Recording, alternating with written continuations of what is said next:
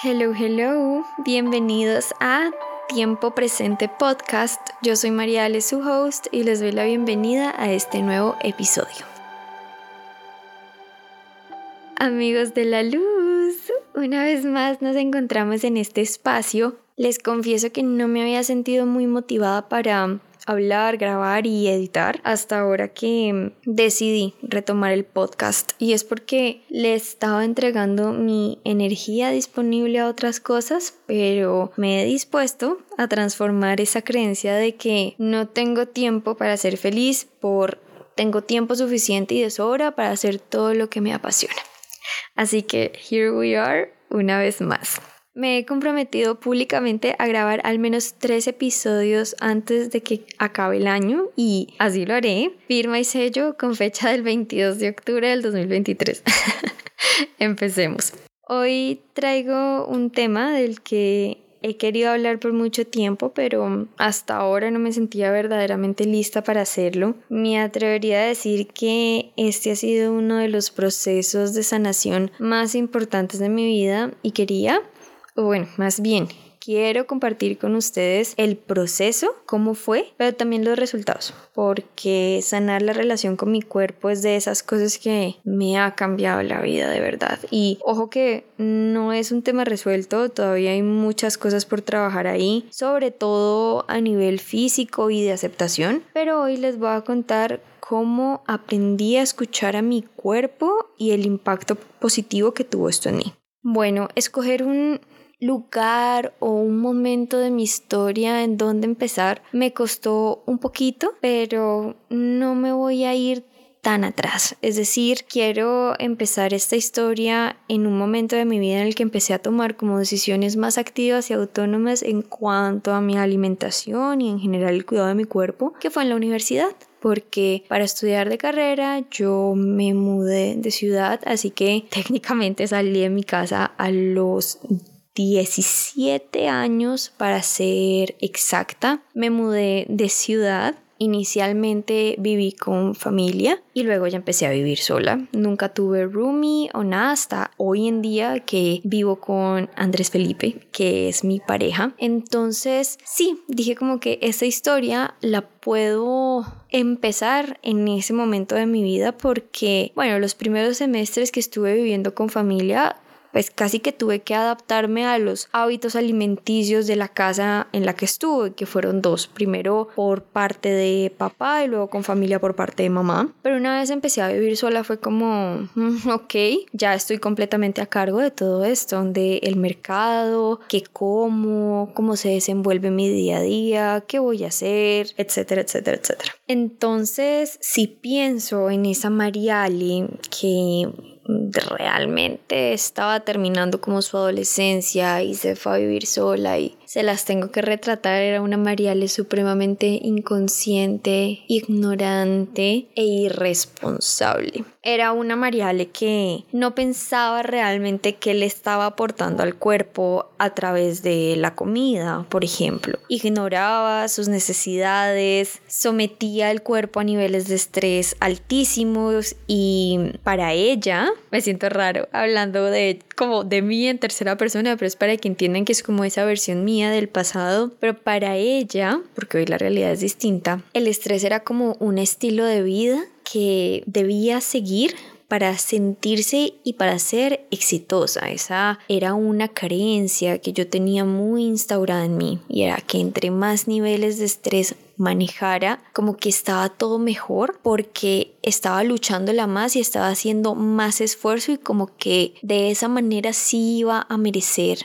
las cosas con las que yo soñaba, ¿verdad? Como que ese era el camino para manifestar mis sueños y pues no podía estar más equivocada, pero en esa época era lo que pensaba. O sea, esa Mariale de esa época solo vivía para estar estresada y normalizaba mucho el estar mal el sentirse mal. Y les digo que lo tenía muy normalizado porque en ningún momento yo levanté la mano para querer sanar o cambiar esa realidad, ¿saben? Para mí era muy normal, muy normal tener episodios de gastroenteritis durante este periodo de mi vida, durante esta época. Y lo que yo hacía era atribuirle esto a la comida que yo comía por fuera. No lo pensaba como desde emocionalmente qué está sucediendo para que mi cuerpo esté enfermando, no, sino que para mí la cosa era, entre comillas, súper sencilla. Era que había comido por fuera y la comida por fuera, pues, eh, ustedes saben lo que dicen como de la comida chatarra, que muchas veces pues no tiene como los mismos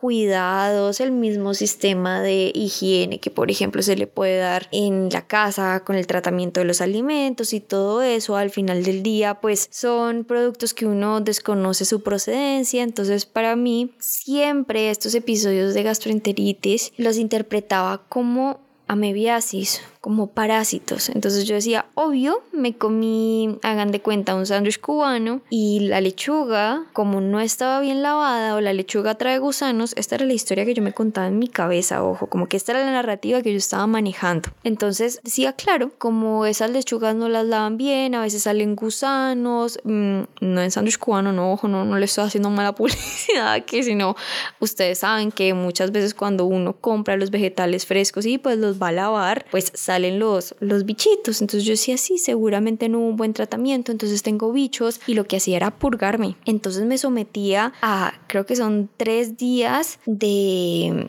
¿cómo se dirá eso? Purgación, de purga, I don't know.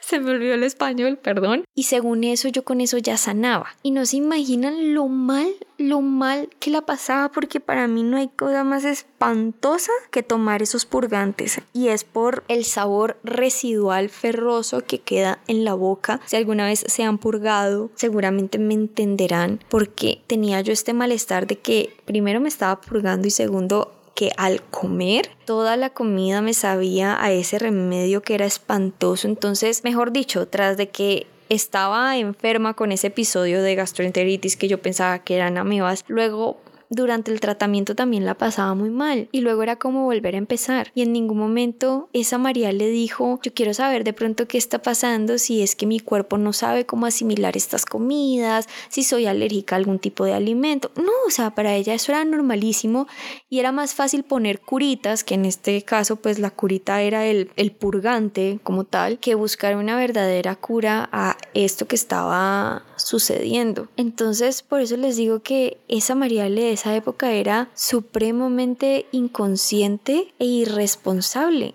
porque además se autodiagnosticaba y yo siento que este es un mal de hija de médico porque claro, mi papá en algún momento sí me trató unos parásitos y yo decidí concluir que yo ya solita sabía cuáles eran los síntomas de parásitos en el cuerpo y que yo podía tratarlos. O sea, por favor, si están escuchando eso y lo hacen de verdad, hagan una pausa y tomen conciencia, no sean igual de irresponsables que yo, no pretendan hacer el trabajo de alguien más, en este caso el trabajo de un médico y ya les cuento por qué. Entonces, sí, realmente este era mi estilo de vida. Yo para ese entonces solo me preocupaba por tener buenas notas en la universidad, mantener un buen promedio, estudiar, estudiar, estudiar, como que esa era la única prioridad. Yo no trataba como prioridad las otras áreas de mi vida, para ser sincera. O sea, realmente todo lo demás pasaba a un segundo plano. Entonces, si tenía que dejar de comer, dejaba de comer. Si no tenía tiempo para cocinarme tenía que pedir domicilio y comer en la calle lo hacía. Llevaba realmente un estilo de vida muy poco saludable porque además durante esta época fui supremamente sedentaria. En la universidad creo que estuve muy entregada y comprometida al ejercicio dos semestres, uno en el que estuve haciendo pole dance, hasta que me cansé y realmente fue porque, bueno, esto como que ni viene al caso, pero les estoy contando el chisme completo, porque me salían demasiados morados en el cuerpo, mi piel es como bastante sensible, entonces era muy fácil para mí lastimarme haciendo pole dance, entonces decidí dejarlo. Y luego sí estuve muy comprometida con el gym un semestre y ese semestre fue muy, muy bacano para mí porque como que tuve, entre comillas, un balance entre lo que era estudiar y cuidarme desde la alimentación, es decir, como haciendo más conciencia y yo también como tomando un papel más activo en qué me iba a comer, porque ya empecé como a cocinarme mis cosas y tal, pero también con el movimiento porque estuve como súper enfocada en el gym, pero eso me duró un semestre. O sea, eso era una vaina que eran cuatro o seis meses y después nuevamente me, me desconectaba porque al final del día era como, para mí lo más importante era simplemente como estudiar y mantener un número que, bueno, como que voy viéndolo en retrospectiva, pues habrá servido, sí, quizás, no sé, profesionalmente, elijo creer que es así, pero en cuanto a mi bienestar, o sea, realmente me estaba haciendo muchísimo daño, no estaba realmente cuidando de mí y esto siguió así cuando me gradué y cuando empecé a trabajar, porque cuando empecé a trabajar, pues yo por supuesto seguía viviendo sola y los niveles de estrés empezaron como a aumentar. Y yo no sé, pero es muy extraño porque siento que a pesar de que el estrés le hace tanto daño al cuerpo, uno termina volviéndose adicto a la sensación del estrés. Es complejo y es difícil de explicar y yo creo que esto viene también como desde esa falsa creencia de lo que es ser verdaderamente productivo y creo que esto ya lo hablé en un episodio anterior del podcast cuando tuvimos chance de hablar como del descanso y el disfrute, la importancia de descansar y disfrutar también en el proceso y cómo en el descanso y el disfrute también estamos siendo productivos. Entonces no me, pues no me quiero como desviar eh, mucho por ese lado, pero sí, era como que yo era adicta a esa sensación de vivir y estar en, en, constante estrés. Entonces, desde esa adicción, por decir así, estaba manifestando una vida que me demandaba estar como en ese estado. Entonces, por supuesto, así siguió hasta que llegó la pandemia y en pandemia, por primera vez, vi mi colon inflamado. Y cuando les digo que lo vi por primera vez como más allá de la de la sensación y el malestar en el estómago a mí el abdomen se me inflamó y se me inflamó tanto que me causó mucha impresión porque era la primera vez que eso sucedía me dolía me incomodaba muchísimo y yo parecía como una mujer embarazada dentro de sus primeros meses de embarazo como que yo me vi al espejo y yo ¡Oh, Jesus que acaba de pasar y le mostré a mi papá, mi papá dijo, algo te tuvo que haber caído muy mal de lo que comiste ahorita. Y recuerdo que eso fue después de haber tardeado con mis amigos en casa. Lo que hicimos fue hacer, hagan de cuenta, como una tablita de quesos con vino y con pan. Entonces, imagínense, yo acababa de darle como una bomba atómica a mi cuerpo porque Y no, no, no, quiere decir que esos alimentos estén mal. Ojo, ojo, estoy hablando como desde mi experiencia personal y como mi cuerpo. Mi cuerpo es eh, es como intolerante al gluten, a los lácteos y al alcohol. Entonces imagínense, yo tenía ahí como literal una bomba atómica, mi cuerpo así casi que lo manifestó, yo esa noche la pasé muy mal porque la sensación era espantosa, o sea, yo me sentía como inflada realmente por dentro y sentía que nada me podía dar alivio, como que tomé aromática, me recosté, intenté como pensar en otra cosa y no, realmente el alivio llegó al siguiente día cuando ya me levanté ya estaba un poquito más desinflamada y esa fue la primera vez, yo creo que a mí mi cuerpo me avisó como que había algo que trabajar allí, pero miren que yo tampoco le paré muchas bolas, o yo dije, qué extraño, me pasó esto, pero no fui más allá tampoco. No tuve como la curiosidad suficiente para investigar realmente qué estaba sucediendo y curiosamente para esa época en TikTok empezaron a aparecerme muchos videos sobre el gut health y me aparecían en inglés, o sea, eran influencers hablando en inglés y yo, ok. Entonces un día dije, pues voy a sentarme a escuchar de qué trata eso y creo que por primera vez hice conciencia de que el sistema digestivo necesita como cuidado y que es importante tener en cuenta la salud de ese sistema en el cuerpo. Y les digo honestamente, yo creo que yo nunca le había parado bolas a eso porque para mí el sistema digestivo erróneamente como que se limitaba al estómago, ¿saben? A pesar de ser consciente de que el sistema digestivo no era solo el estómago, como para, para mí era como que no, pues realmente yo nunca he tenido gastritis, entonces conmigo está todo bien por ahí y realmente no. Entonces cuando empecé a ver estos videos me empecé como a interesar más, pero los veía como desde una perspectiva de esto es un poquito ajeno a mí porque este no es mi caso. Entonces, claro, aparecían las personas que decían que eran alérgicas al gluten y cómo había sido como el cambio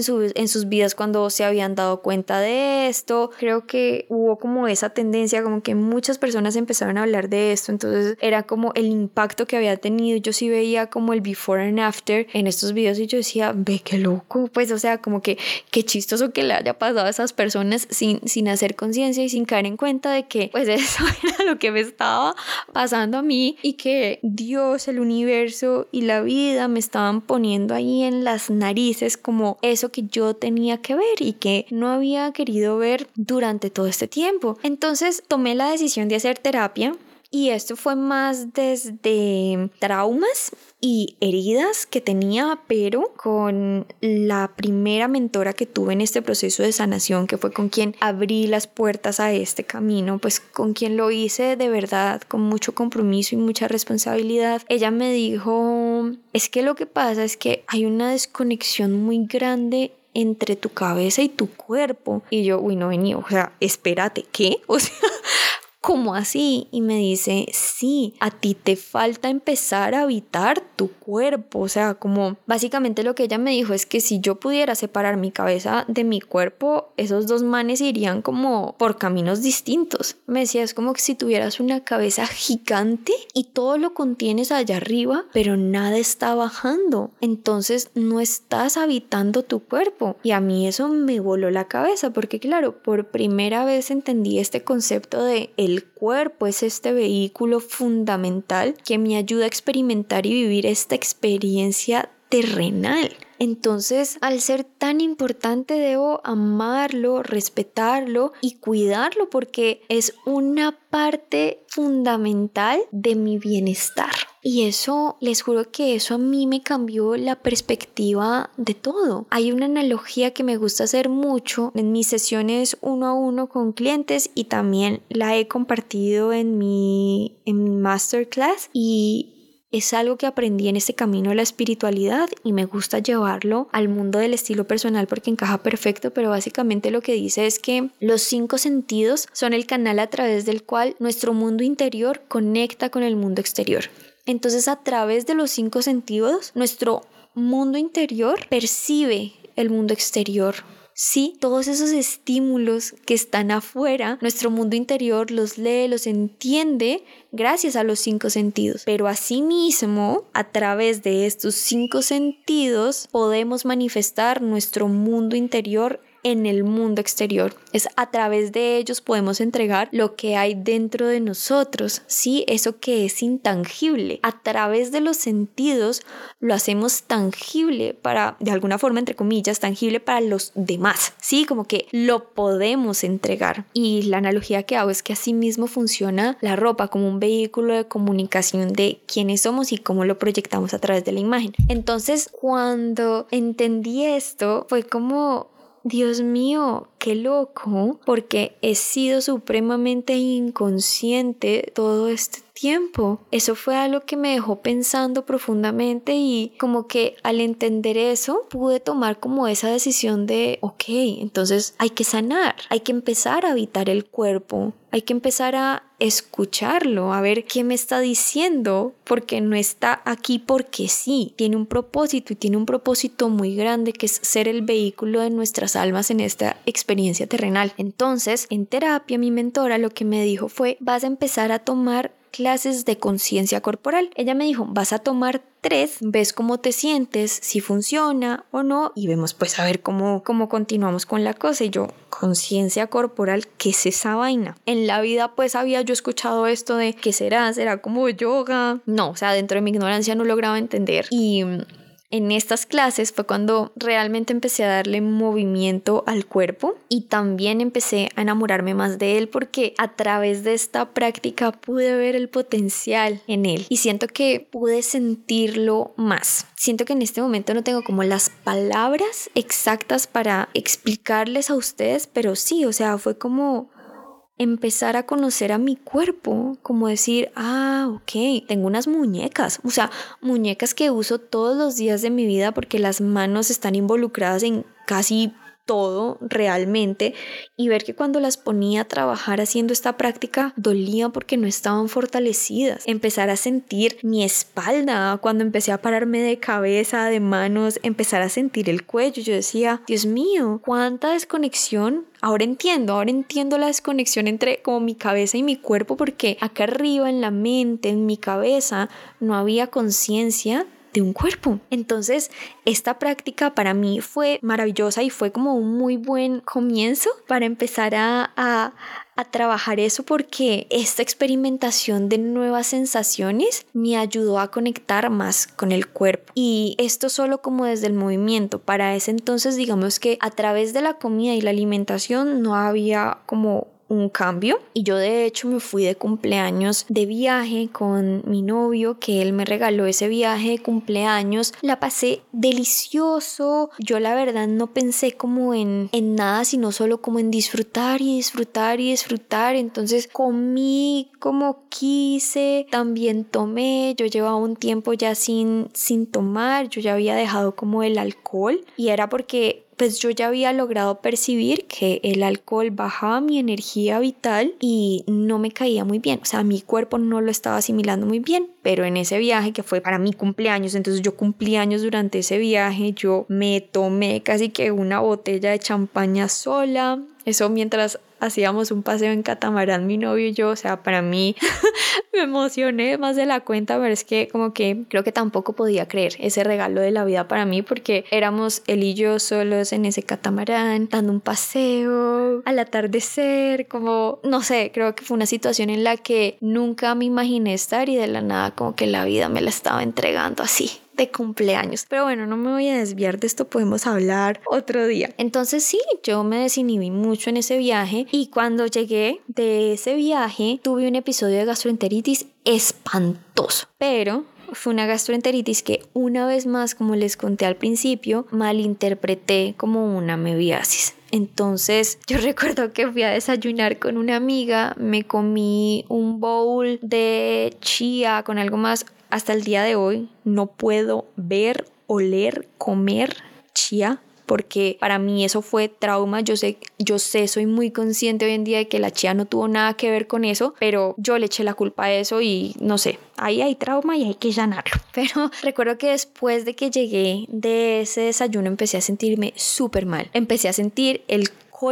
que yo siempre sentía cuando me daban parásitos y dije, jue madre, me dieron bichos otra vez en el estómago. Muy irresponsablemente fui a la farmacia, compré el purgante, me lo empecé a tomar, pasaron los tres días y no hubo mejoría. O sea, yo cada día me ponía peor y cada día la estaba pasando más y más mal. O sea, es que fue bárbaro. A tal punto que Andrés me vio tan mal que me dijo, nos vamos para la clínica ya mismo. Yo te voy a llevar para urgencias porque no puede ser esto que está pasando. O sea, como me dijo, ya estás demasiado deshidratada, yo ya estoy asustado, nos vamos. Obviamente yo llegué a la clínica, entré a yo dije, sí, oiga, no, es que lo que yo tengo es parásito, tengo amebas, mejor dicho, sin hacerme un examen. Es que, por favor, Dios mío, yo les cuento esto y me avergüenzo un poquito porque de verdad qué irresponsabilidad. Y soy muy enfática en eso porque, por favor, no sean así. No sean como esa, Mariale, por favor. Y cuando llegué donde el médico, él me dijo, tus síntomas no son de una mebiasis o de parásitos, tienes más síntomas de una gastroenteritis.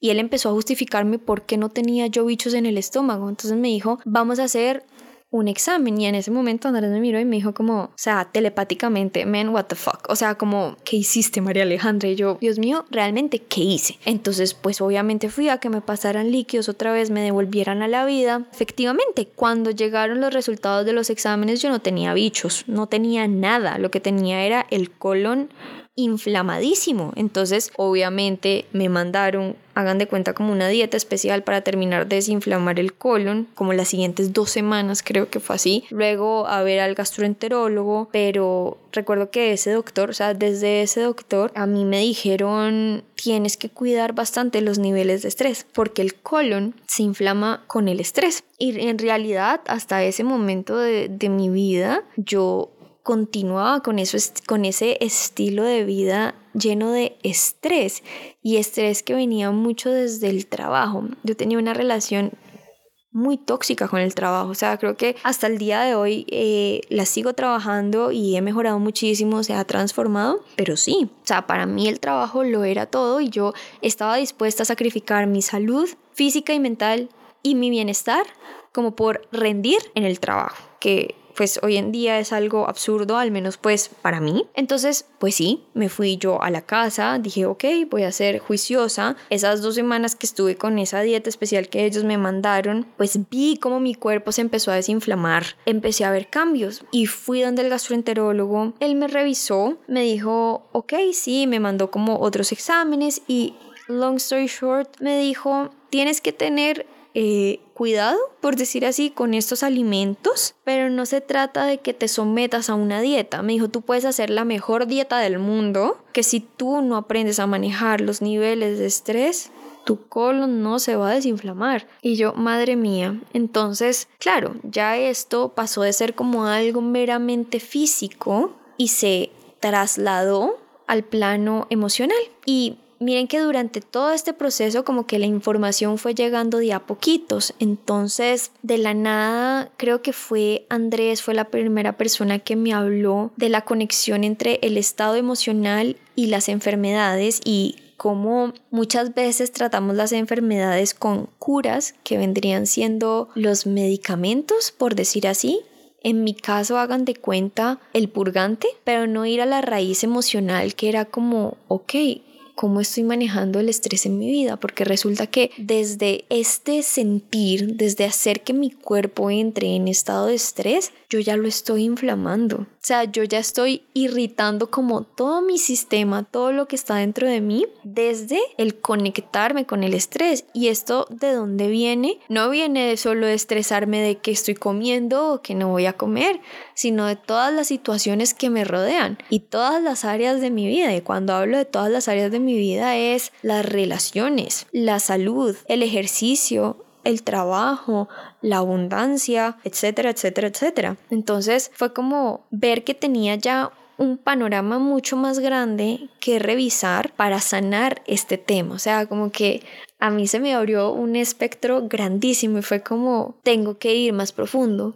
La vida me está pidiendo que yo vaya más allá. Y miren que me acabo de acordar de algo pequeño la vida y el universo siempre me puso como las señales para yo tomar riendas en el asunto. En la universidad, mi mejor amiga de la universidad, que es Majo, Majo, no sé si me escuchas, hola Majo, ella siempre me decía, cada vez que yo tenía estos episodios de gastroenteritis, me decía, María, tú no te has hecho revisar por un médico, es extraño que a ti te den tan seguido. Y yo, no, Majo, realmente no. Y a veces le decía, sí, yo tengo que hacerme revisar, pero nunca, nunca lo hacía porque, claro, yo nunca me lo tomé con tanta seriedad. Pero imagínense, como que desde ese momento yo pude haber ido, consultar un médico y decir, como, bueno, ¿qué pasa? Y empezar a tratarlo y tal. Pero no, o sea, estaba tan dormida, estaba tan dormida en ese momento que entró por un oído y salió por otro. Y así fue como que la vida me fue presentando luego como estos videos hasta que creo que tuve que tocar de alguna forma a fondo para poder reaccionar, como que tuve que tener esa sacudida de, bueno, ya, o sea,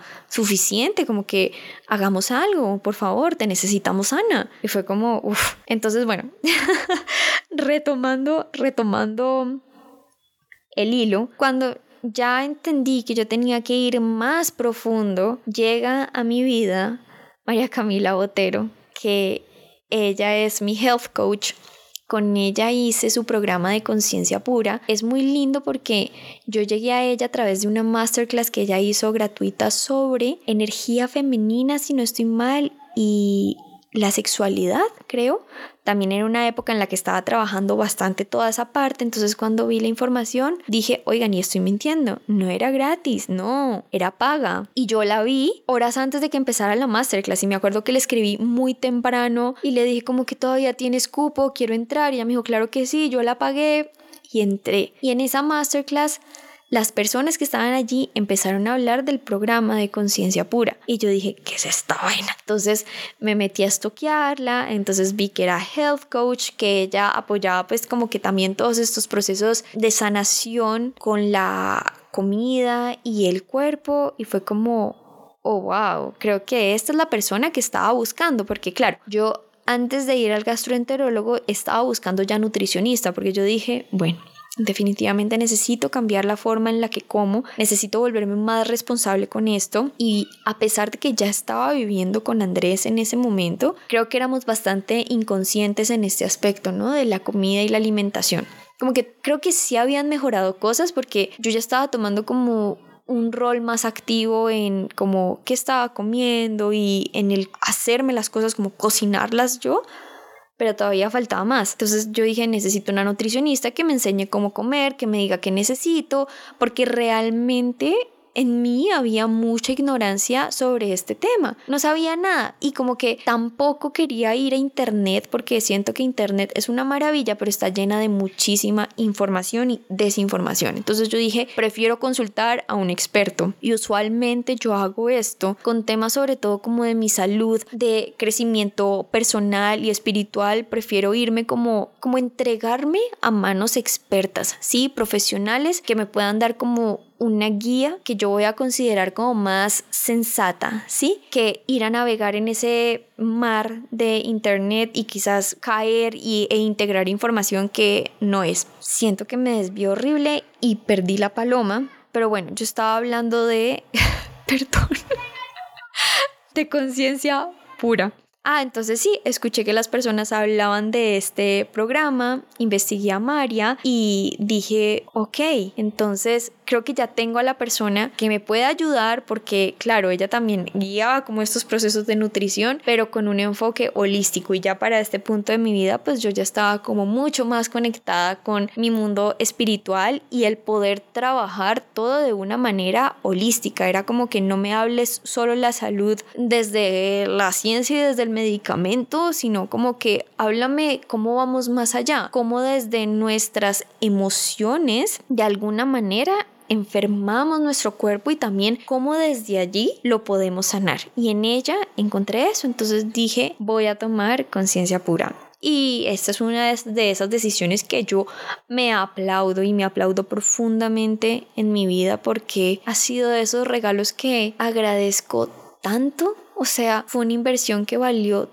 tanto, tanto la pena. En conciencia pura aprendí mucho de la mano de María, pero creo que lo que más impacto tuvo en mi vida fue el transformar creencias. Primero, entender que la salud de mi cuerpo depende 100% de mí, depende 100% de mi bienestar, que todo lo que yo tengo por dentro se manifiesta afuera y que la enfermedad es como ese medio que tiene el cuerpo de avisarnos dónde tenemos que sanar. Y dónde tenemos que sanar no es como el riñón o el hígado, sino quizás traumas que están allí, quizás emociones que generan bloqueos en esas partes de nuestro cuerpo. Y esto la verdad es algo como muy hermoso y creo que quizás se le puede destinar otro, otro episodio completo en este podcast porque para mí cambiar este mindset fue poderosísimo. Miren, les voy a contar algo que no tenía pensado compartir, pero pues me llegó en este momento y nada, al iniciar este podcast dije que me iba a abrir para hacer canal de inspiración divina, así que así lo voy a hacer. Antes de empezar conciencia pura, uy, perdón, me dieron ganas de llorar. Yo tenía como esta creencia instalada en mí de que yo iba a repetir la historia de mi mamá. Mi madre, ella ya trascendió, creo que esto ya lo han, yo no sé si ya lo he contado o ya lo han podido intuir por cómo he hablado de ella en otros episodios. Y ah, ella estuvo enferma durante muchos años de cáncer y había una parte de mí, estaba esta creencia en mí de que yo iba a repetir su historia. Y desde allí casi estaba manifestando yo mi estado de salud y mi estilo de vida. Y el poder entender que no es como que yo viniera con un gen maligno heredado de ella que me iba a llevar como a ese destino, sino que hubo circunstancias en la vida de ella que llevaron a que las células de su cuerpo empezaran a comportarse de esa manera y que en mis manos estaba el poder transformar y cambiar eso para mí como que me llenó de de tanta esperanza, me llenó como de tanto valor también porque había una parte de mí muy resignada a eso, o sea, había una parte de mí, les juro que creía que algún día sí iba a tener como esa familia con la que soñaba y con la que sueño hoy en día, pero como que la iba a dejar, que me iba a ir temprano y me asustaba profundamente. Y el poder iniciar este proceso y saber que realmente estaba en mis manos cambiar eso fue hermoso y fue entender que yo tengo el poder y la responsabilidad de manifestar mi realidad. Yo debo cuidar de mí, yo debo amarme a mí, eso no es responsabilidad de nadie más, eso es responsabilidad mía. Y si iba a tomar como esa decisión de sanar, era por y para mí. Y eso fue hermoso. Y de las creencias, creo que las más representativas que transformé durante conciencia pura, pues fue una esa, que es que yo tengo el poder de sanarme y el poder de estar bien. Otra fue que, ok, les voy a contar la creencia limitante, que era que había comida buena y había comida mala. ¿Y cómo la transformé? Pues que la comida es solo comida, es una fuente de energía, es el fuel de mi cuerpo y yo elijo a través de la comida que le entrego a mi cuerpo. Pero claro, a mí en mi casa me enseñaron a clasificar la comida como buena y como comida mala. Entonces desde allí yo ya estaba codificando la comida. Entonces yo desde ese momento estaba decidiendo qué comida me iba a caer bien y qué comida me iba a caer mal. Cuando al final del día la comida era solo eso, comida. Y no crean que yo me preguntaba muchas veces cómo es que hay personas que pueden comer tanto de la calle y no se quejan por un dolor de estómago, por ejemplo. Y si ustedes se ponen a pensar, todos comemos de formas tan distintas. O sea, yo siento que en este momento nos podemos sentar todos a comernos una hamburguesa y la forma de asimilarla para cada cuerpo va a ser completamente distinta y va, a estar como muy ligada como a las creencias que tenemos alrededor de esa hamburguesa. Se los aseguro. Y para mí cambiar eso y, y, empezar a decir es que no hay comida buena ni comida mala, solo comida, sí tuvo un cambio gigante en cómo estaba mi cuerpo asimilándola. Y esto ha sido como un proceso, porque yo pasé de no poder comer casi nada en la calle a hoy en día poder comer con más tranquilidad por fuera, tanto en un restaurante bueno como en un restaurante, pues no quiero decir no tan bueno, iba a decir chuzo, pero pues tampoco, sino como quizás como pongámoslo más bien en estos términos, como de ir a un restaurante y comer comida como más elaborada, ir a otro de comida rápida y sí, me entienden, como, como hamburguesas, hot dogs, papitas, McDonald's, Burger King, etc. Hoy en día yo genuinamente siento que puedo comer más tranquila. Y les, les estaba contando que pasé como de no poder comer nada afuera o ¿ok? O ya poder decir, si quiero ir a comerme una hamburguesa, puedo ir a comerme una hamburguesa. Si quiero comer pizza, puedo ir a comer una pizza. Y eso no significa que me va a caer mal. Y miren que ha sido muy bonito y me he dado cuenta de que hay mucho trabajo mental en esto. Y obviamente el trabajo mental lo hice durante conciencia pura, pero también con Isa, con mi psicóloga, en sesiones de, de terapia. Hay algo que ella me dice que me encanta y es como, María, cuando comas como esos treats, esas cosas sabrosas que te gusta comer, cómetelas pensando que te las puedes comer otra vez. No es como ver esto como un pecado y es como que me voy a poder comer este y solo tengo este pedazo de postre y nunca más en la vida me voy a poder comer otro y es no, si quiero volver por el mañana, puedo volver mañana. Y creo que eso le quita a uno mucho esa carga de ansiedad. Y ya ven que todo está en la mente. Y durante estos meses, después de que yo hice un... Ay, se me olvidó el nombre. Hice un proceso, hagan de cuenta, casi que de detox durante el programa de conciencia pura para determinar qué alimentos toleraba mi cuerpo y qué alimentos definitivamente no. Oigan, miren que se me fue el nombre por completo, lo borré. Ah, ya. Sí, un programa de eliminación de alimentos. Era eso hice eso, fue difícil, la verdad fue difícil porque fue casi un mesecito, tres semanas, un mes en los que, uy, tuve que replantear muchas cosas con mi alimentación porque los alimentos que tuve que eliminar durante ese periodo de tiempo eran alimentos que hacían parte de mi día a día. Pero fue muy bueno hacer el ejercicio porque luego cuando empecé a integrarlos pude darme cuenta realmente que sí asimilaba mi cuerpo y que no. Y durante ese tiempo yo tuve, hagan de cuenta, como el apoyo de una pastilla. Entonces como que cuando iba a comer por fuera, y esta fue una pastilla que me mandó el médico, el gastroenterólogo, él me decía, cuando vayas a comer por fuera y sientas que algo te va a caer pesado, tómate esta pastilla. Y empecé a hacer eso. Entonces, como que cuando sentía que iba a comer algo muy pesado por fuera, me tomaba la pastilla y todo bajo, bajo control. Hasta que un día yo lo sentí en mi corazón, o sea, lo sentí en mi cuerpo, fue como, no me voy a tomar más esta pastilla y no quiero tomar más esta pastilla porque sé que puedo comer con tranquilidad. Sé que yo puedo asimilar estos alimentos. ¿Por qué? Porque me gustan, porque los disfruto, porque no son alimentos malos, porque no existe la comida buena y la comida mala. La comida es solo eso, comida. Y si quiero disfrutar eso, puedo hacerlo. Y fue hermoso porque ya hoy en día no compro ni consumo más esa pastilla y ya estoy comiendo nuevamente por fuera y obviamente esto desde como el, el estilo de vida y el ritmo que mejor se adapta a mí. Para mí en este momento me funciona muchísimo tener la mayoría de la alimentación como en casa y es comida hecha y preparada por mí o por Andrés, es decir, por los dos, y sí tener unas comidas por fuera que a ver, nos encantan, pero saber que lo puedo hacer como con esa tranquilidad de yo sé que mi cuerpo puede asimilar esto y lo que les decía ahora, estos alimentos no son malos. Hay algo sí que sucede con la comida de afuera y esto también lo aprendí con María y es que como les decía que uno puede codificar la comida, saben cómo decir esta comida me va a caer bien o esta comida me va a caer mal, porque al final del día la comida también es energía, o sea, a través de ella, ustedes han visto, médicamente desde la ciencia, la comida es una fuente de energía, pero más allá como de mantenernos despiertos, el amor o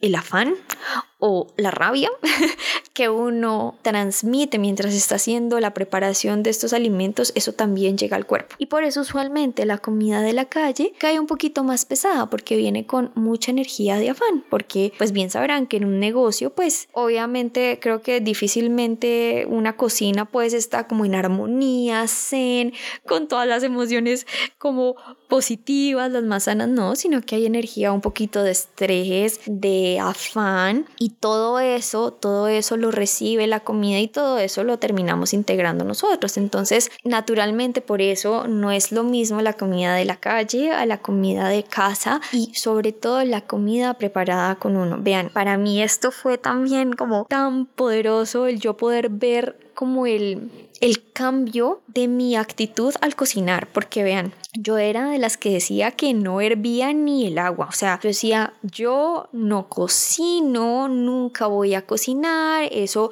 yo soy pésima, soy malísima. Esa también fue otra creencia que transformé porque fue como, ok, qué mentira me estoy diciendo en este momento, porque es que la que está eligiendo creer que no es buena para esto y que no puede soy yo. Entonces, ¿quién va a cambiar esto? Pues yo también. Y empecé a obligarme a entrar más a la cocina. Y hoy en día casi que no salgo de la cocina y ha sido hermoso también como ese proceso pasar de, de cocinar creo que como con rabia, porque miren, miren cómo influye todo eso que cuando yo cocinaba con rabia, con jartera, con pereza, quejándome, las cosas me salían mal. O sea, la comida me quedaba mal, me sabía feo, era como que mm, yo no sirvo para esto. Y cuando inicié este programa de eliminación de alimentos, claro, como la dieta era para mí, pero no para Andrés. Entonces tuve que empoderarme yo más de este proceso porque tenía que yo hacer como mis preparaciones especiales para mí. Sí, porque él sí podía continuar comiendo normal y eso que él fue flexible y se adaptó a varias cosas conmigo, pero me tocaba a mí y fue como, ok, y voy a hacer esto con amor y lo voy a hacer por mí. Y fue como que poco a poco me fui metiendo más y empecé a volverme súper fan de recetas vegetarianas, veganas, gluten free en en Instagram, en Reels. O sea, yo ahorita entro a mi Instagram personal, que es el que menos uso, y entro a Reels para encontrar como nuevas recetas para ver qué puedo ir integrando, porque ya ven que a pesar de que no sé si hay personas a las que les funciona como una dieta muy fija y estricta en su vida. En nuestro hogar no es así. Nosotros somos como muy cambiantes y dinámicos. Nosotros tenemos como épocas y temporadas y hemos aprendido como a respetar también un poquito eso, a decir como, bueno, si en este momento estamos sintiendo que queremos comer, por ejemplo, no sé, más carne de res, lo hacemos, la mercamos y hacemos como que preparamos alimentos y buscamos recetas alrededor de eso. Yo cuando terminé el programa de eliminación de alimentos, estuve como con una alimentación al 80% vegetariana porque no quería saber de carne animal. Y en este momento, por ejemplo, siento que el huevo me está conflictuando un poco, como que lo como esporádicamente, pero ya no tanto como antes porque ya es como que el sabor y cómo lo recibe mi cuerpo, no sé. Y he aprendido como a respetar mucho esas etapas. Entonces, si ven, como a conectar con mi cuerpo y empezar a escucharlo. Y cuando, vean, yo también tengo una anécdota dentro de, dentro de este proceso. Yo siento que me estoy extendiendo full con esto y estoy dejando que la información llegue y fluya porque, pues, además de que me apasiona, como se darán cuenta, me ha, me ha cambiado muchísimo la vida. Y claro, yo dije, sí, yo puedo empezar a escuchar a mi cuerpo y empecé a trabajarlo desde conciencia corporal, pero un día que decidimos ir por un postre con Andrés, yo le metí como la primera cucharada al postre y todo muy bien. Y venía acompañado de un helado de vainilla. Y cuando me metí la primera cucharada del helado de vainilla a la boca, yo sentí cuando el helado llegó al estómago y mi estómago, hagan de cuenta que gritó. O sea, fue como, por favor, no. Y en ese momento yo le dije a Andrés, Gordi, no me puedo comer el helado. Mi cuerpo me acaba de decir que el helado no. Entonces me dijo, listo, tranquila, pues me lo como yo. Y me comí mi postre solito, sin el helado. Y ya ven que después de eso, como que todo estuvo como súper bien. Y fue como en ese momento saber, saber leer que el postre sí, pero quizás el helado de vainilla ya era demasiado y que el cuerpo no lo iba a asimilar como también. Y fue como escucharlo, entenderlo y decirle, ok, y gracias, gracias amado cuerpo por hablarme de esa manera y por hacerme entender y también por querer cuidar como de ambos, ¿no? Porque pues esta relación es obviamente alma, cuerpo, conciencia, espíritu, o sea, es una vaina completa, es una vaina integral, entonces fue como muy bonito. Entonces, bueno, nuevamente volviendo al, al cocinar los alimentos y a empezar como a asimilar qué me cae bien, qué no, qué necesidades va teniendo como mi cuerpo en ese momento, pues ha sido muy sanador y para mí fue hermosísimo poder enamorarme también de el cocinar. Y hoy, por ejemplo, es algo que yo considero que es como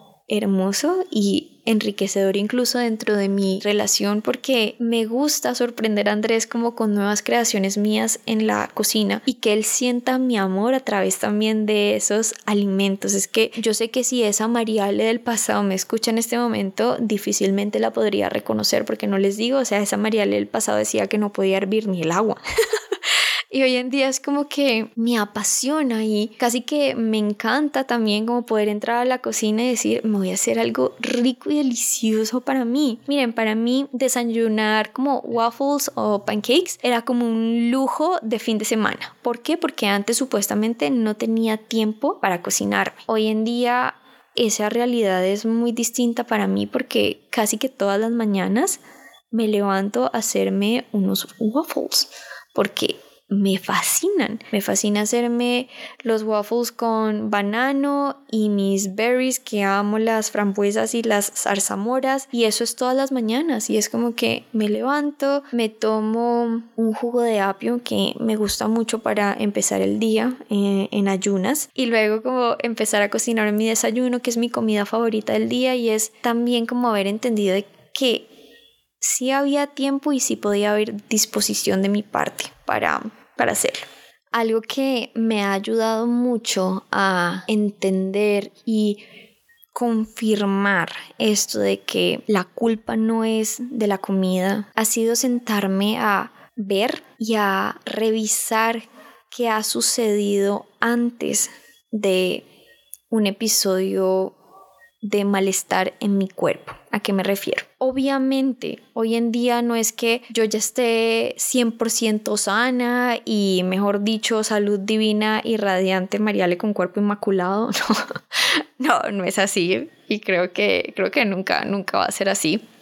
Es decir, como uno decir, como mi cuerpo nunca jamás se va a enfermar, pues porque obviamente somos humanos en proceso de evolución hasta el día que ya trascendamos y que nuestra alma decida abandonar estos cuerpos y esta experiencia terrenal. Pero como les conté antes, yo decidía como atribuirle la responsabilidad a la comida, no ponerla como en mí. Y hoy en día me he dado cuenta de que yo puedo ingerir la misma comida en situaciones o momentos distintos de mi vida y mi cuerpo la asimila de forma diferente. ¿A qué me refiero? He tenido, por ejemplo, platos incluso de mi propia casa, que cuando he estado como en estados como de, de tranquilidad, saben, como niveles de estrés bajos, mi cuerpo la ha asimilado muy bien, pero sí he tenido semanas en las que mis niveles de estrés han estado súper altos por X o Y motivo, porque nunca faltan, ¿saben? Y porque obviamente esto también es trabajo en proceso, mi cuerpo no la asimila de la misma manera. Entonces, esto ha sido como confirmación para mí de que realmente no es que la comida sea buena o mala o que la culpa la tenga la comida, sino que hay un estado interno, sí, obviamente influenciado por otros factores externos o incluso como situaciones que nunca faltan, que nos ponen a prueba y que vienen como en forma de aprendizaje que hacen que el cuerpo asimile los alimentos de buena manera o quizás mala manera. Y bueno, otra de las creencias que también transformé dentro de este programa es que la comida engorda. Y les puedo decir que hoy creo que tengo una visión más clara al respecto porque hay factores varios y factores distintos por los cuales un cuerpo engorda, pero creo que poco tiene que ver con la comida y les voy a contar como de mi caso personal y es que puntualmente yo sentía que cada bocado de comida que entraba a mi cuerpo de alguna manera me iba a engordar. Entonces imagínense cómo estaba codificando yo esa, esa comida desde el miedo, desde el estrés y en lugar de recibirla como energía, como fuel, como gasolina para el cuerpo, la estaba recibiendo como algo muy malo. Y esto tiene que ver mucho con lo que ya les hablé como de la codificación, ¿no? Entonces, estas creencias trajeron como resultado que yo comiera con mucho miedo, con mucho estrés, que codificara con carga negativa la comida en todo momento y que el comer, que es algo tan fundamental, algo tan esencial, tan básico para nosotros, se convirtiera en motivo de estrés para el cuerpo. Entonces, imagínense como desde una actividad tan básica yo ya estaba haciendo que mi cuerpo entrara en ese estado y se empezara como a inflamar y desde allí se empezara a enfermar. Y poder abrir los ojos a eso fue verdaderamente choqueante, o sea, como que de verdad que yo siento que en ese momento para mí se abrió como un universo de nueva información que me cambió la vida, porque desde que yo empecé terapia en general, o sea, en general, mi cuerpo se ha ido transformando. Desde que empecé a trabajar en mi confianza y en mi seguridad y en mi amor propio, mi postura fue mejorando y ha sido de forma inconsciente. ¿Cómo será que un día mi papá me dijo, yo te veo más alta y no entiendo por qué es? porque no estás usando zapatos altos. Y yo me quedé pensando, yo le dije, papi, es que no sé si te has fijado, pero yo ya me estoy parando más derecha. Yo ya no estoy tan jorobada como antes. Para mí era muy normal estar como súper doblada. Y en el momento en que yo empecé como a trabajar eso en terapia, el cuerpo solito como que empezó a reflejar cómo se iba trabajando eso por dentro. Yo iba sembrando semillitas adentro y poco a poco iban floreciendo y al florecer eso se reflejaba y eso se refleja hoy en día por fuera. Cuando empecé a trabajar todo este tema de las creencias alrededor de la comida, mi relación con mi cuerpo, mi cuerpo en general empezó como a desinflamarse porque yo sí estuve como muy hinchada e inflamada y no solo como de lo digo del abdomen sino también como en el rostro se podía ver bastante y eso venía desde una inflamación interna y todo esto empezó a cambiar desde que yo empecé terapia, desde que yo empecé a trabajar en mí y desde que empecé a trabajar en pro de construir una fórmula de bienestar integral. Como les dije, no se trataba solo de salud, trabajo, relaciones, dinero, como que todo por separado, no, sino como todo de forma integral y entender que todo estaba conectado, que no podía entender algo sin sin las otras esferas, por decir así. Entonces, ¿cómo se ve como hoy en día esa fórmula de bienestar integral para mí? Uno, desde el preparar mis propios alimentos, cargarlos con energía de amor. cuidar de mí desde algo tan básico que es como la alimentación. Segundo, reconocer que si quiero, tengo el tiempo para hacerlo. ¿Saben? Antes tenía como esa mentira instaurada de que no tenía tiempo para cocinarme, no tenía tiempo para llevar un estilo de vida saludable, no tenía tiempo para mover el cuerpo y esa mentira me la estaba diciendo yo y me la estaba creyendo yo y el día que yo decidí cambiar eso y, y, creer que sí tengo tiempo para hacer lo que quiero y tengo tiempo para cuidar de mí, tengo tiempo para amarme, eso cambió por completo. O sea, es que yo hasta siento que los días me rinden más o que los días son más largos. Fue entender que el tiempo, ojo con lo que voy a decir, no sé si me voy a ir muy deep, pero como que el tiempo en realidad no existe y que está como en nuestras manos realmente ver cómo lo manejamos. Tercero, cambiar la forma de trabajar y es trabajar lo suficiente para vivir y no vivir para trabajar. Yo creo que es muy chistoso porque, miren, yo en el último mes alcancé a tener, creo que, tres orzuelos. Este es otro tema conmigo, los benditos orzuelos. Si no es el colon, son los ojos. y yo también solía atribuirle los orzuelos mucho al estrés. Sí, como al tener niveles de estrés altísimos y que por eso se manifestaba en orzuelos y no ir como a, a la razón emocional de quizás mis ojos lo que me están queriendo decir es que hay algo que estoy viendo que no me está gustando y que necesito transformar en este momento, necesito cambiar en este momento. Y cuando le contaba como a mis conocidos como que tengo orzuelo, claro, ellos inmediatamente me decían mucho estrés. O cuando, por ejemplo, nos veíamos y yo estaba cansada, como que, ¿cómo estás? Y era como que, uff, cansada, mucho trabajo, mucho estrés. Y miren que había una Mariale que en algún momento de su vida le encantaba decir que estaba llevada de trabajo, porque era lo máximo. Como les dije, había una Mariale que creía que ese era el camino para el éxito, que estar ocupado as fuck, que estar estresado todo el tiempo, eso era.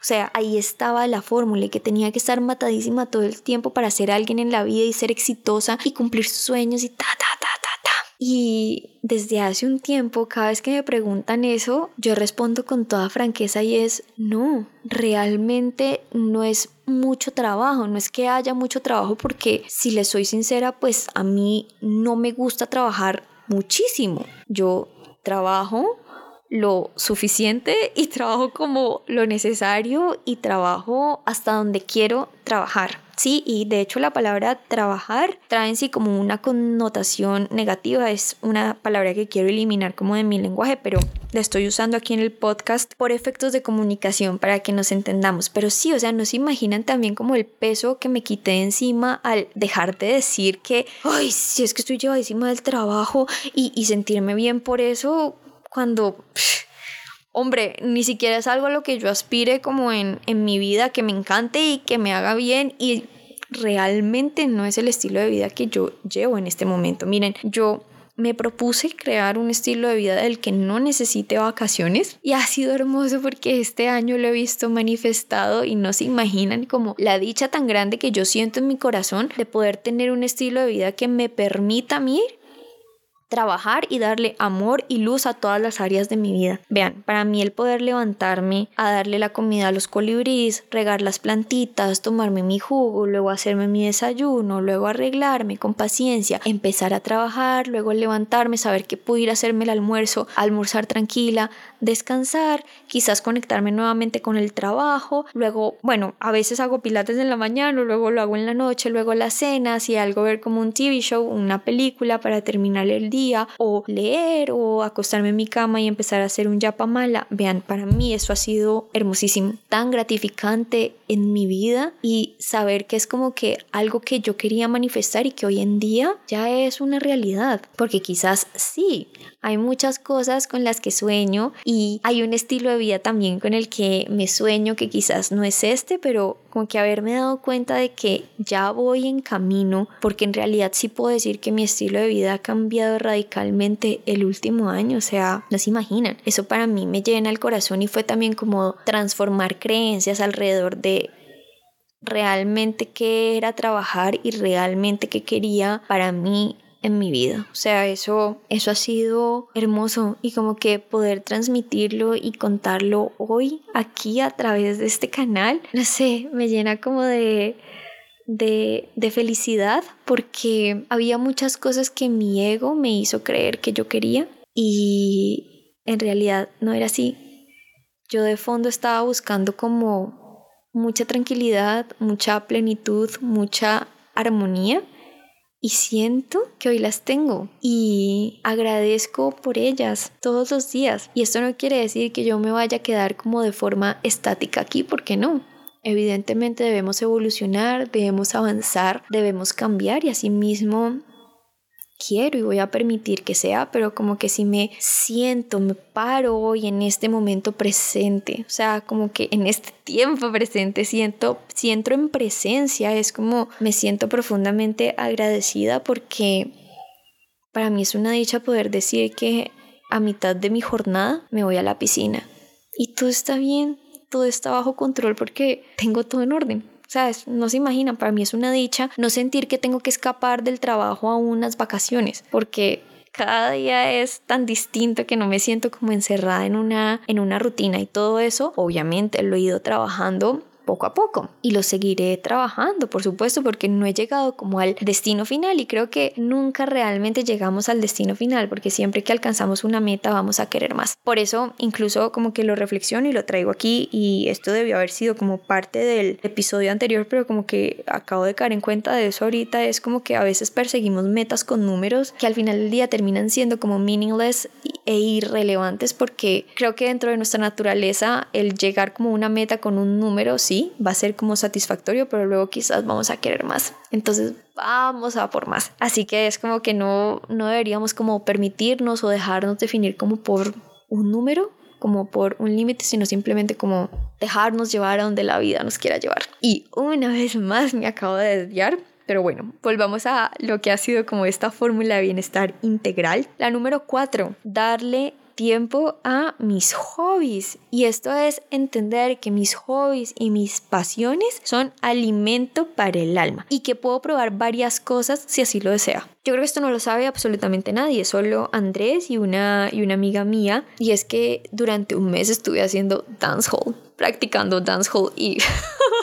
Oigan, fue hermoso, fue hermoso porque eh, en la primera clase un movimiento de energía, Dios mío, en toda como mi zona pélvica. Por supuesto, el dancehall maneja y trabaja mucha energía sexual por el movimiento que sale de allí. Y fue wow, o sea, fue espectacular poner mi cuerpo en movimiento, sobre todo como esa parte de mi cuerpo. Creo que necesitaba liberar mucha energía que estaba y que quizás aún también hay energía estancada allí. Y fue maravilloso. Tomé únicamente, sí, creo que fue un mes de clase hasta que yo dije, ya, no más, siento que no lo necesito más. Y fue como abrazar ese tiempito y decir, si quiero bailar dancehall un mes, puedo hacerlo. Ahora estoy tejiendo. Decidí que quería poner en movimiento mis manos, mover energía desde las manos, canalizar a través de allí, porque eh, a, ver, digamos que esto, estos han sido como señales, mensajes del universo que han ido llegando a mí. Lo de las manos siempre ha llegado a través de, de los ángeles y ha sido como a mover más energía por acá. Entonces dije, uh, pues quiero aprender a tejer. Mi abuelita es tejedora, es una tejedora maravillosa. Ella hizo mucho crochet hace muchos años y le dije, enséñame por favor. Y fue como muy lindo porque también fue conectar con ella de otra manera y fue como a través de este arte. Y empecé a tejer y me ha encantado. O sea, la verdad ha sido como un arte y una experiencia muy bonita de conexión e incluso de meditación para mí porque mientras estoy tejiendo me entrego en ese momento. Y es como permitirme vivirlo y ya y no significa que si hoy escojo crochet va a ser crochet para toda la vida porque si yo me pongo a pensar a lo largo de mi vida siento que he tenido varios hobbies o sea desde la música desde el aprender nuevos idiomas. Vean yo en la pandemia me dio porque quería aprender italiano y me metí a clases de italiano. Hoy en día practico también eh, algunos días el francés, que también es un, es un idioma que aprendí en la universidad, pero como que nunca más lo volví a practicar y me gusta como mantenerlo súper fresco y vivo, porque para mí es más difícil que el italiano, entonces para mí el italiano es más fácil recordarlo, aunque ya en este momento lo tengo bastante oxidado. Hice dancehall en algún punto de mi vida, hice pole dance, en otro momento estuve haciendo conciencia corporal hasta que yo dije ya no más.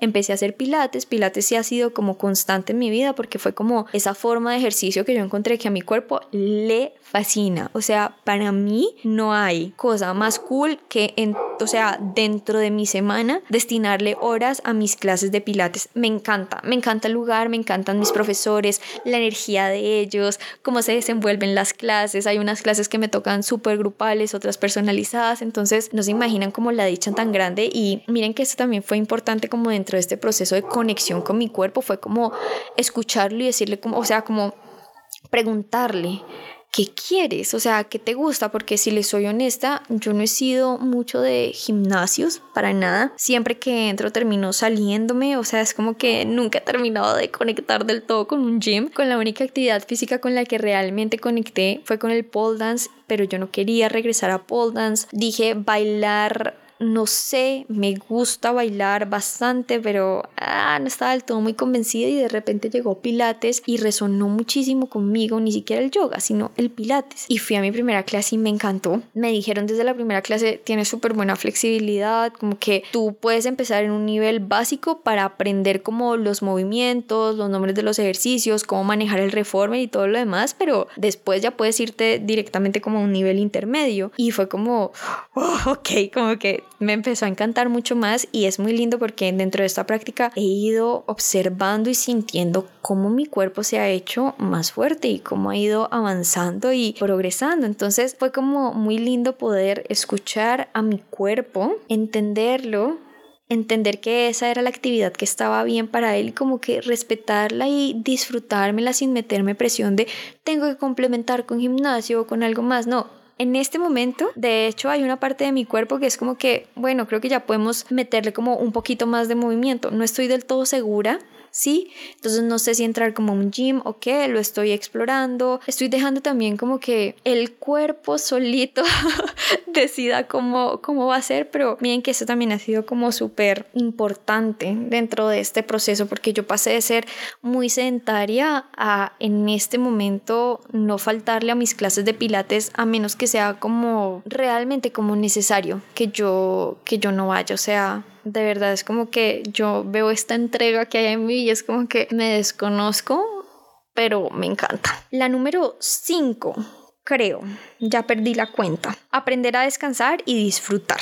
Y esto ya lo hablamos en otro episodio, pero pues sí, como saben y vuelvo y lo repito y soy enfática en esto, el descanso y el disfrute hoy son prioridad para mí. Realmente no pongo nada por encima de eso, más que mi, mi bienestar. Y es como que si mi cuerpo me está pidiendo descanso y mi alma me está pidiendo disfrute, se los concedo y se los doy sin culpabilidad porque ya no creo esa mentira de que al descansar y al disfrutar no soy productiva. No, eso es absolutamente falso y eso ha traído como mucha tranquilidad, mucha paz y sobre todo como mucha sensación de, de plenitud en mi vida y espero que si estás escuchando esto y es como que te cuesta, porque yo sé, yo sé que esto es algo que cuesta, como el aprender a recibir, que en estos días también tuve una conversación hermosa alrededor de el recibir y el merecimiento. Yo sé que esto cuesta porque tumbar creencias que llevan, en mi caso, por ejemplo, 26 o 27 años de mi vida como instaladas por allá en el disco duro inconsciente, tumbarlas lleva un trabajo, o sea, debe haber mucha disposición, debe haber como mucha disciplina, debe haber mucha responsabilidad, mucho discernimiento en el trabajo, pues como de transformar creencias, pero